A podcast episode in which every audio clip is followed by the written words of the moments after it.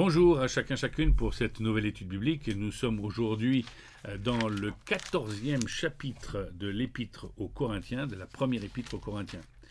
Vous rendez-vous compte que ça fait bientôt un an que nous nous retrouvons tous les mardis, même plus d'un an, que, que dis-je, plus d'un an que nous nous retrouvons tous les mardis pour cette étude d'environ une demi-heure maintenant, pour que vous puissiez être encouragés, fortifiés et qu'à votre tour vous puissiez expliquer les choses de Dieu et comprendre que le message de Jésus-Christ a été donné pour tous.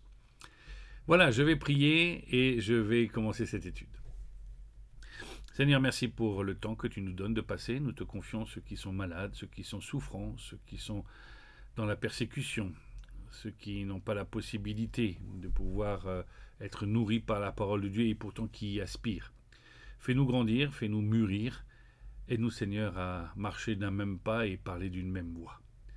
Merci pour la croix, merci pour le sacrifice de Jésus, qui est un sacrifice universel. Donne-nous alors de parler de cette chose-là de manière euh, unique et de manière centrale dans nos vies. Au nom de Jésus-Christ. Amen. Voilà, nous sommes dans la première épître aux Corinthiens. Nous allons lire euh, ce texte comme nous le faisons maintenant depuis quelque temps en petites parties. Nous lirons trois parties. Et nous verrons que dans ce quatorzième chapitre, on reprend le thème des dons spirituels. Qu'est-ce à dire? Euh, c'est que après avoir parlé de la variété des dons spirituels, après avoir parlé de la pertinence et de la permanence, de la persévérance euh, auprès de ces dons spirituels, de cette aspiration, il va nous parler, l'apôtre Paul, du fait que ces dons doivent être euh, utilisés avec ordre.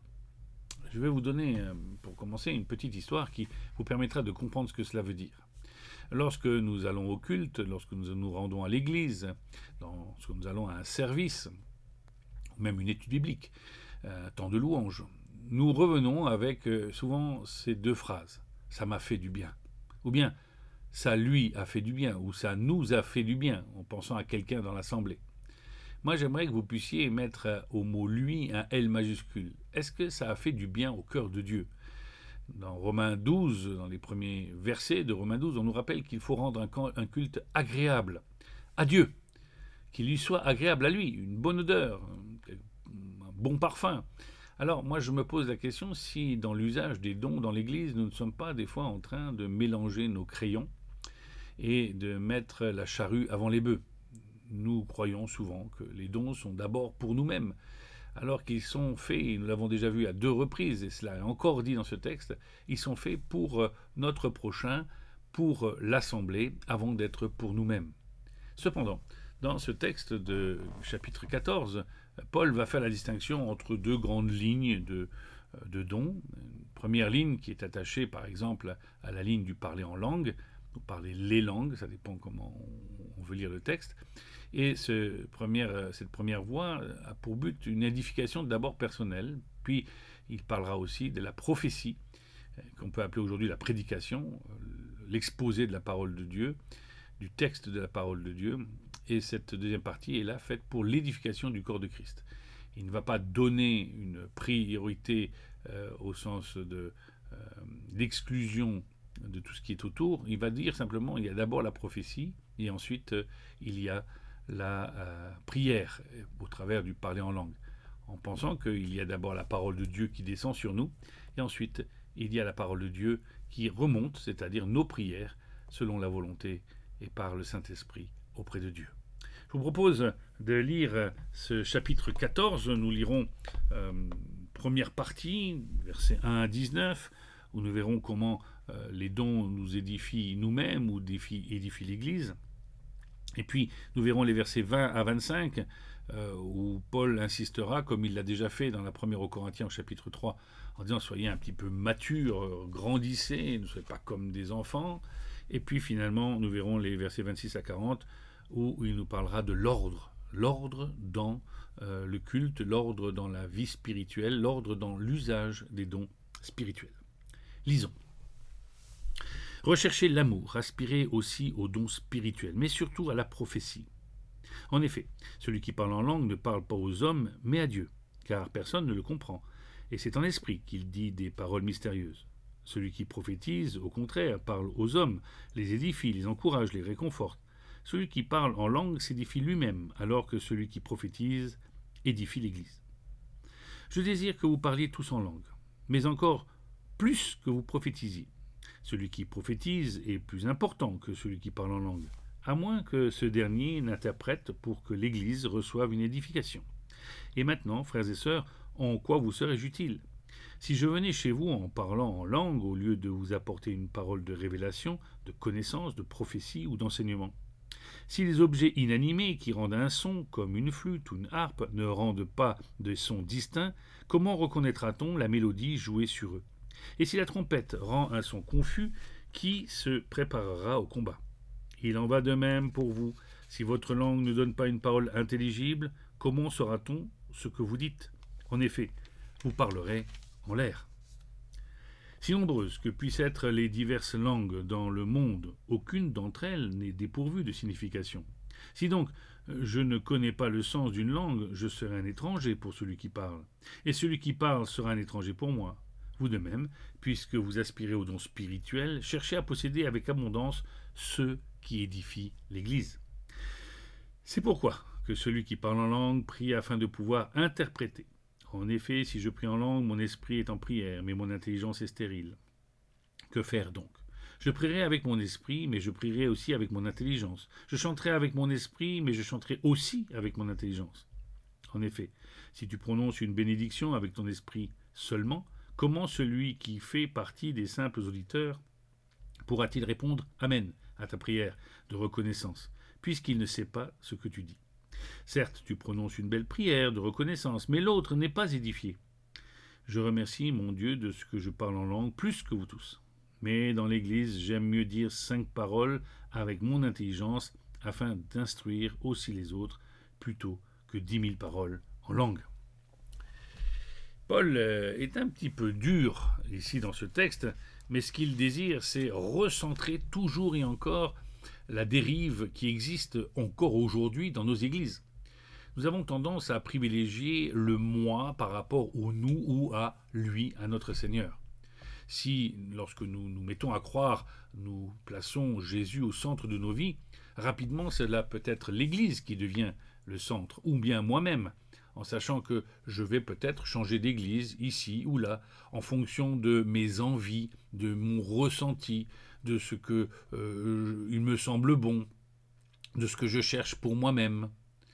Euh, je crois qu'on euh, oublie que nous sommes donnés à l'Église les uns et les autres comme des pierres à l'édifice autour de Jésus-Christ, qui lui est la pièce principale, pour que chacun des gens qui sont autour de nous viennent être à notre contact, édifiés, construits, encouragés, promus à l'avancement nous oublions cela. Ce qui fait que euh, dans nos églises, dans plusieurs de nos églises, nous retrouvons l'usage des dons plutôt pour un usage local, un usage de quelques familles ou d'un groupe en particulier, mais pas tellement pour euh, l'Assemblée et encore moins pour Dieu. Ici, on nous rappelle qu'il existe deux dons, deux grandes voies, celui euh, de, parler en langue, pluriel, euh, souvent cela est écrit, et puis euh, d'un autre côté de la prophétie, qui peut être associée aujourd'hui à la prédication.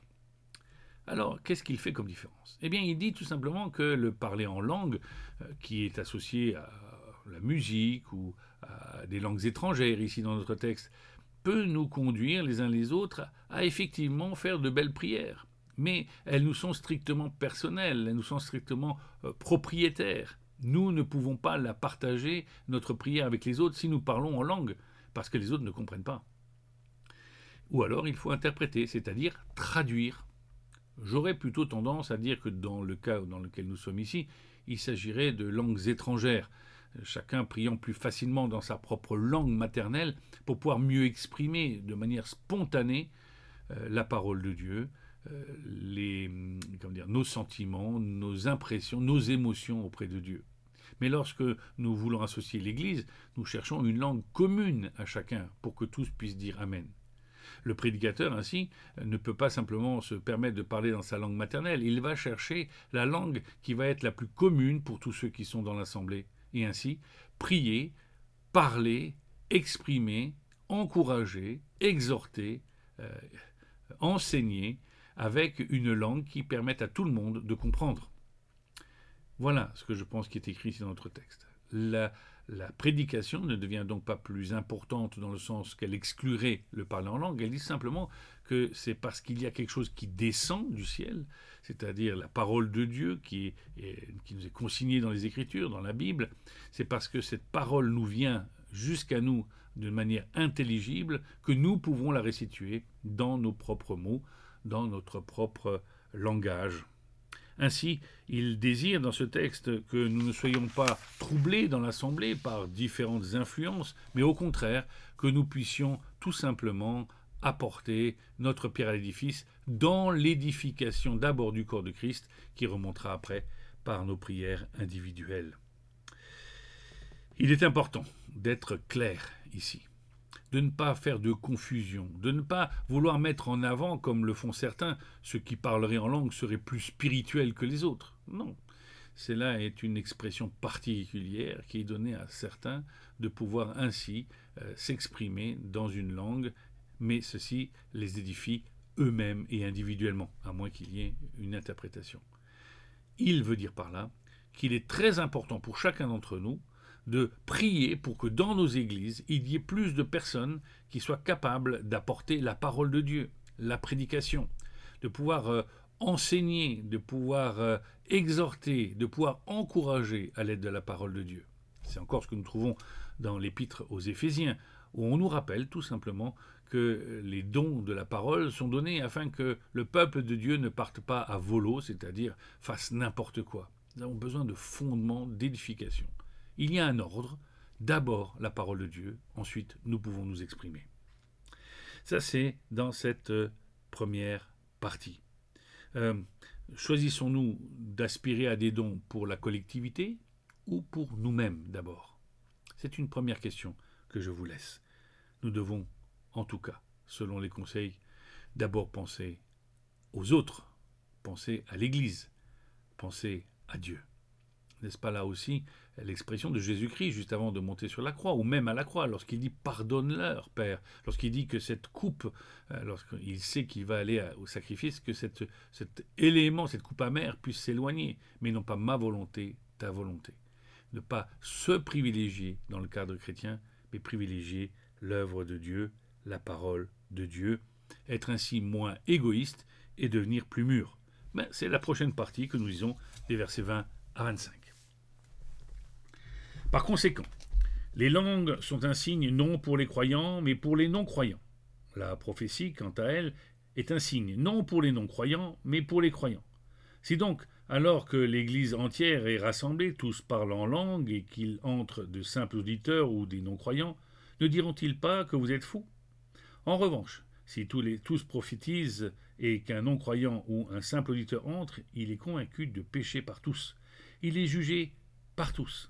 Ainsi les secrets de son cœur sont dévoilés, et il tombera alors euh, le visage contre terre pour adorer, Dieu en déclarant que Dieu est réellement au milieu de tous. Cette deuxième partie euh, est vraiment une partie intéressante. Il dit qu'il est possible que chacun d'entre nous, nous puissions d'une manière ou d'une autre avoir euh, la possibilité de prophétiser, de parler de la part de Dieu. Dans les actes des apôtres, on a cet avertissement ou ce conseil, ne vous inquiétez de rien lorsque vous serez devant les autorités, lorsqu'on vous condamnera, lorsqu'on vous prendra à témoin, Dieu mettra ces mots dans votre bouche. Cela ne veut pas dire qu'il ne faut pas faire d'efforts de compréhension. Au contraire, il y a ici, nous l'avons vu dans la dernière leçon, qu'il y a un moment de persévérance, de, ténacité, pour pouvoir euh, voir ces dons être affinés et être toujours plus au service de Dieu. Ici, on nous dit que la prophétie, elle, peut conduire quelqu'un à croire en Dieu. Elle peut lui apporter le message de Jésus-Christ. Elle apporte clairement le message de la croix, de la mort et de la résurrection. Mais aussi ce qui est contenu là-dedans, la notion de péché. Combien de campagnes d'évangélisation aujourd'hui tournent autour du bien-être personnel? Si tu crois en Dieu, tu verras, euh, tu seras en paix, tu seras content, tu seras heureux. Tu viens dans notre église, tu verras, il y a de l'ambiance, c'est chaleureux, on a beaucoup d'accueil. Mais le rôle de l'Église et le rôle de la campagne d'évangélisation, d'annoncer l'Évangile, le rôle de chacun d'entre nous, c'est de dire aux gens euh, de la meilleure des manières, de la manière la plus claire et de la plus juste, afin que par le Saint-Esprit les gens puissent comprendre aussi ce que nous disons, c'est de leur dire que nous sommes tous pécheurs et que nous avons besoin de la grâce de Dieu. Parce que si nous ne parlons pas du péché, il n'y a plus rien. Nous vidons l'évangile, nous vidons même toute la parole de Dieu depuis la Genèse de son sens vider le sens des sacrifices, vider le sens du sacrifice de Jésus. Pour cela, il faut encore que nous puissions grandir en maturité. Si nous en restons simplement à, penser à nous-mêmes, alors, euh, bien sûr, nous serons un signe si nous parlons dans notre propre langue. Si quelqu'un dans sa propre langue verra qu'il y a des gens euh, de sa propre entité, mais la personne n'entendra pas forcément l'évangile. Il y a besoin de la prophétie, il y a besoin de la prédication. N'hésitons pas donc à inviter les uns et les autres à écouter nos messages et à vérifier ce qui est dit, bien sûr, pour que les gens puissent être édifiés et comprendre pourquoi nous croyons et pourquoi nous prions.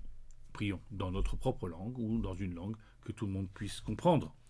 Voilà, je crois que c'est très important de dire tout cela euh, pour pouvoir euh, grandir et devenir des êtres mûrs. Ce texte nous interpelle et m'interpelle moi-même parce qu'il me pose la question de ma manière de vivre et ma manière euh, de manifester mes objectifs. Est-ce que je désire que les gens viennent dans mon Église ou viennent à Christ? C'est important cela, parce que cela changera toute la manière de vivre l'Église.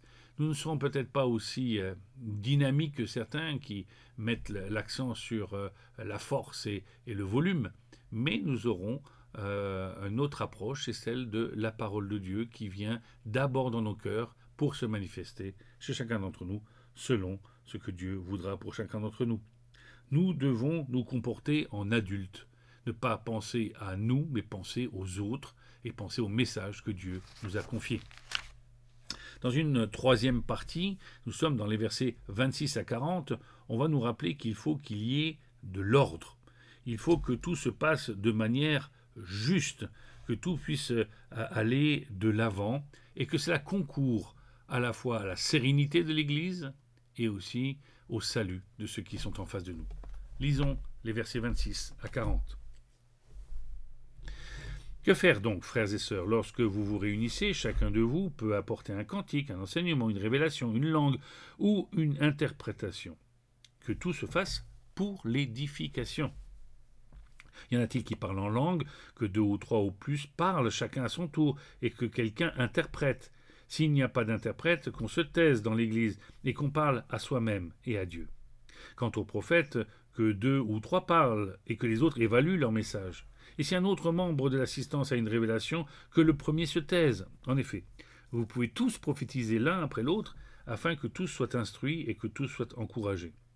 L'esprit des prophètes est soumis aux prophètes, car Dieu n'est pas un Dieu de désordre, mais de paix, comme dans toutes les églises des saints.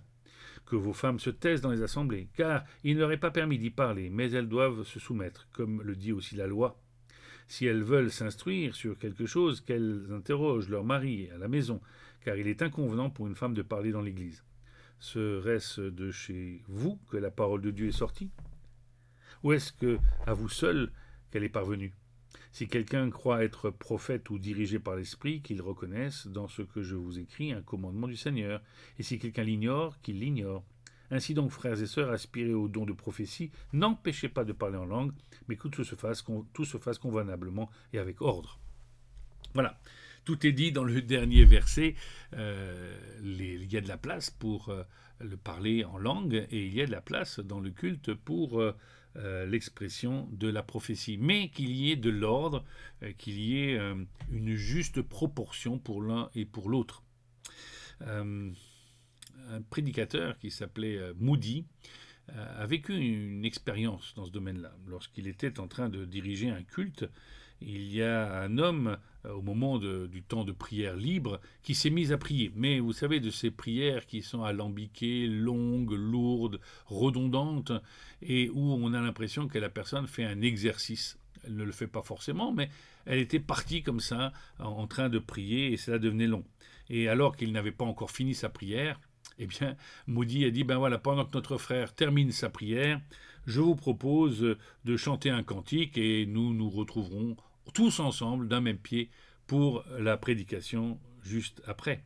Cela m'est arrivé pour moi-même à un mariage où un grand-père euh, a pris la parole pendant le temps de prière et je savais qu'il allait être long et peut-être redondant. Euh, c'est une habitude, c'est souvent le dernier qui parle qui a raison, comme on dit dans nos assemblées. Et alors qu'il n'avait pas encore terminé sa prière, je me suis approché de lui, je lui ai pris le micro, je dit merci, et j'allais un petit peu plus loin pour le passer à une autre personne. Il est important qu'il y ait de l'ordre, que cela ressemble à quelque chose, nos cultes. Il y a des fois où euh, on aurait la foire d'empoigne, où, chacun s'exprime, il y a un brouhaha. Ça ne veut pas dire qu'il n'y ait pas de vie, encore une fois. Mais l'un après l'autre, nous pouvons nous exprimer en nous écoutant et en ayant du sens à ce que nous disons, qu'il y ait des traducteurs lorsque nous nous, euh, parlons. Il faut également dans le texte, non pas simplement euh, qu'il y ait une traduction, mais que pour ceux qui prêchent, il y ait aussi une vérification. Ce n'est pas parce que je suis pasteur que je ne peux pas me tromper. Ce n'est pas parce que je suis pasteur que je ne peux pas dire de bêtises ou que d'un seul coup je sois centré sur moi-même. Je vous l'ai déjà dit, le texte parle de maturité, parle d'ordre, pour que le peuple soit édifié, que les personnes qui ne croient pas encore puissent comprendre le message. Alors, moi, je, je vois ici qu'il y a une, une, évaluation dans toutes les situations, qu'il y ait de l'ordre, qu'il y ait de la préséance, qu'il y ait la parole en premier, pour que tout soit gardé le plus pur possible devant Dieu.